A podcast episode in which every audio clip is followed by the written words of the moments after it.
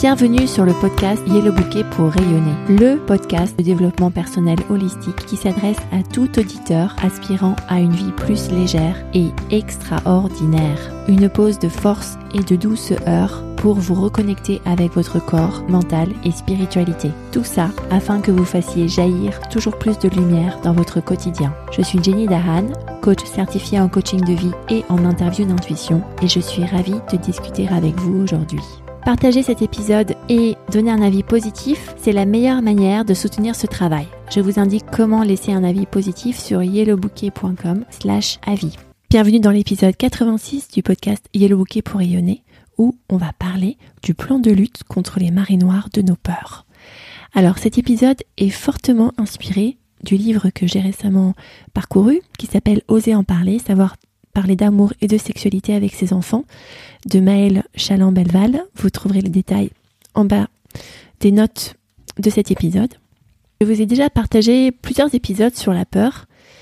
Par exemple, l'épisode 16 où je vous avais parlé de la source de la peur, pourquoi elle est là, pourquoi elle est normale. Et ce qui causait problème, en fait, c'est toutes les histoires qu'on se raconte à, à, propos de la peur que l'on ressent. Et aussi aborder la peur dans l'épisode 13, dans le cadre de la peur du changement. Aujourd'hui, ça va être un exercice assez pratique sur des étapes, pas à pas, sur quoi faire lorsque vous sentez vos peurs monter. Peur, c'est d'abord une émotion que l'on ressent parce que l'on pense quelque chose consciemment ou inconsciemment à propos d'une situation, soit personnelle, soit relative à quelqu'un d'autre. C'est une émotion qui est désagréable à ressentir. L'expérience est toujours personnelle de cette émotion, mais lorsqu'on a peur, ça peut correspondre parfois à des hérissements de poils sur les bras, à des crampes dans l'estomac, à une gorge serrée, une respiration plus courte, moins profonde, à un recroquevillement du corps. Donc une stature corporelle qui va devenir plus déplaisante à habiter et des vibrations dans votre corps qui vont devenir plus désagréables à ressentir. Dans les émotions plus généralement, je vous renvoie à l'épisode 3 de ce podcast, les vibrations de votre corps. Peur, c'est la première chose qui nous empêche d'avancer vers nos projets. Pourquoi? Parce qu'on a peur d'avoir peur. On a peur de ressentir ces émotions désagréables. On a peur de voir son corps s'affaisser, se recroqueviller. On a peur de ces, vibrations déplaisantes. Selon Maëlle Chaland-Belval, elle décortique son plan de lutte contre les marées noires des peurs en quatre étapes. La première étape consiste à identifier tes peurs. De quoi est-ce que tu as peur? Qu'est-ce que tu crains pour ta vie personnelle ou pour euh, la vie de personnes qui te sont chères? Le pire scénario pour toi, ce serait quoi? Et l'échec pour toi, ce serait quoi? L'échec pour la personne qui t'est chère serait quoi? De manière pratique, ça peut devenir quelque chose comme de quoi est-ce que j'ai peur pour mon enfant? J'ai peur de la violence, j'ai peur que mon fils soit violent avec sa copine. On est dans le cadre d'un livre qui est sur l'éducation sexuelle euh, des parents aux enfants. En étape 2, recherche les ressorts de ta peur. Pourquoi est-ce que tu as peur et d'où vient ta peur? Pratiquement, la maman qui pense j'ai peur que mon fils soit violent avec sa copine va se demander, ok, mais pourquoi est-ce que j'ai vraiment peur? D'où ça vient? Et elle va trouver, en fait, euh, dans ses pensées que, et dans son histoire, que les deux hommes qu'elle a connus dans sa vie étaient violents, son père et son frère. Troisième étape consiste à te réassigner tes peurs, te les réattribuer. En te disant des mots tels que cette peur, c'est ma peur, et dégager la personne tierce, l'objet ou l'animal tiers, de cette peur. Pratiquement, ça veut dire que dans l'exemple de notre maman qu'on appelle Carla pour l'illustration, quand elle arrive à l'étape 3, elle va se dire des mots tels que cette peur de la violence des hommes, elle m'appartient. Je n'ai pas à intoxiquer mon fils avec mon passé. Je sais qu'il est quelqu'un de bien. Il n'est pas mon frère. Il n'est pas mon père. Ces deux hommes violents qui m'ont beaucoup blessé. Son histoire est une nouvelle page à écrire. Donc on neutralise les circonstances, on les rend neutres.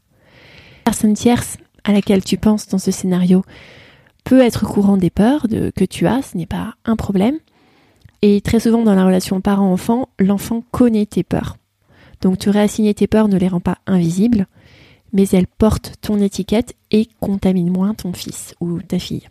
Permet à la personne tierce que tu rends libre de tes peurs, de mieux comprendre pourquoi toi tu as peur, parce que tu peux aussi lui partager ton motif. Oui, effectivement, j'ai peur parce que deux hommes que j'ai connus dans ma vie étaient violents. L'étape 4, selon Maël Chaland-Belval, de te rendre disponible pour écouter les peurs réelles de la personne tierce, de l'animal ou de l'objet tiers que tu peux imaginer dans cette situation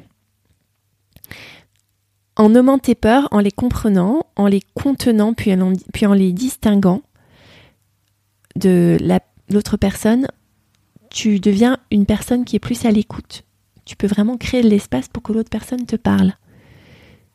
En lui posant des questions comme qu'est-ce qui t'inquiète, tu sens préoccupé. En illustration pratique, la Carla de notre histoire devient donc disponible pour écouter les peurs réelles de son fils, ses peurs à lui, et elle comprend que ce n'est pas la violence qui préoccupe son fils, mais plutôt son projet de vie. Parce que son fils lui a dit que Maman, avec ma copine, il y a un truc qui me fait peur, elle ne veut pas d'enfant, et moi je crois qu'un jour j'aimerais bien être père. Je ne sais pas trop s'il faut que je lui en parle. Donc en ayant créé de l'espace, en se réattribuant sa peur et en laissant son fils avoir ses propres peurs, Carla peut donc réfléchir à comment accompagner son fils dans sa peur qui est de mener son projet de vie, d'être papa avec la bonne personne. Et il se demande si sa copine c'est la bonne personne pour ça. Donc Carla peut se mettre dans une position de conseil en lui proposant de discuter ce sujet clairement et de manière transparente avec sa copine, de voir si les deux parties évoluent, d'avoir une discussion difficile. Et si Carla écoutait mon podcast, je la référerai, épisodes 74 et 76, pour préparer et avoir des conversations difficiles. L'exercice pratique, je te propose d'appliquer ces quatre clés à un exemple personnel pour toi.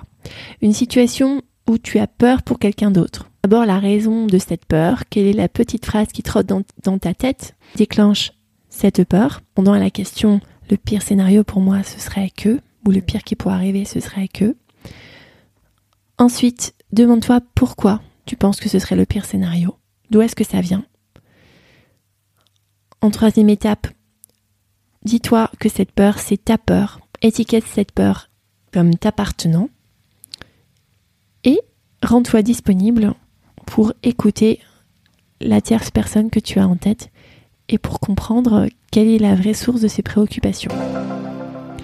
En récapitulatif, le corps et le mental avec le cerveau primaire sont hyper bien équipés pour se protéger de la peur. Dans l'évolution de l'humanité, avoir peur, ça nous permettait euh, d'assurer la survie des chromosomes, la survie de la génétique pour que l'espèce humaine puisse continuer d'évoluer et arriver à là où nous en sommes aujourd'hui. Donc c'est tout à fait normal d'avoir peur, c'est sain, c'est ok d'avoir peur euh, quand on traverse une ruelle et qu'il fait sombre la nuit dans un endroit qu'on ne connaît pas. C'est complètement ok d'avoir peur qu'un de nos proches est un accident grave qui l'empêche de profiter à fond de la vie, c'est normal. Et c'est le cerveau primaire dans la tête qui nous donne tous ces messages qu'il est sain de pouvoir entendre. Par contre, avec cet exercice, on voit que le cerveau primaire qui n'est pas contrôlé nous fait avoir peur pour des raisons non valides concernant les autres. Et c'est là où créer encore une fois de l'intentionnalité, créer de l'espace créer de la place pour que l'autre puisse exprimer ses vraies peurs, eh bien ça, permet de débloquer les situations plus vite que euh, si on reste dans l'anxiété et qu'on se laisse contrôler par la peur. Si tu es une femme qui travaille et que tu souhaites apprendre à mieux vivre avec ton anxiété, voire la faire disparaître pour mieux grandir dans ta carrière professionnelle et mieux profiter de ta vie, alors Yellow Bouquet est fait pour toi. Plus particulièrement, ce plan de lutte des marées noires des peurs, finalement on en a moins besoin avec l'approche Yellow Bouquet puisque on arrive à ne plus avoir peur de ressentir quelconque émotion. Et on arrive rapidement à identifier les phrases qui tournent dans la tête derrière tout type d'émotion. Pas seulement la peur, mais ça peut aussi être le regret, ça peut aussi être la honte, l'incompétence, Donc je t'invite vivement à rejoindre mon programme. Je commence en avril un coaching en duo et tu peux me contacter sur contact.yellowbouquet.com pour plus d'informations. À bientôt!